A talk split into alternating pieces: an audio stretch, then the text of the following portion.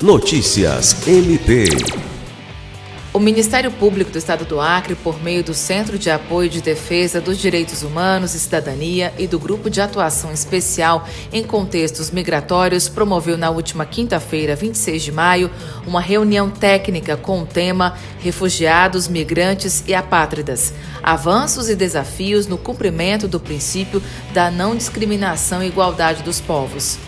A reunião teve como objetivo fortalecer o diálogo interinstitucional e definir estratégias de atuação integrada que garantam a implantação e implementação de uma política de proteção social aos refugiados, migrantes e apátridas no estado do Acre.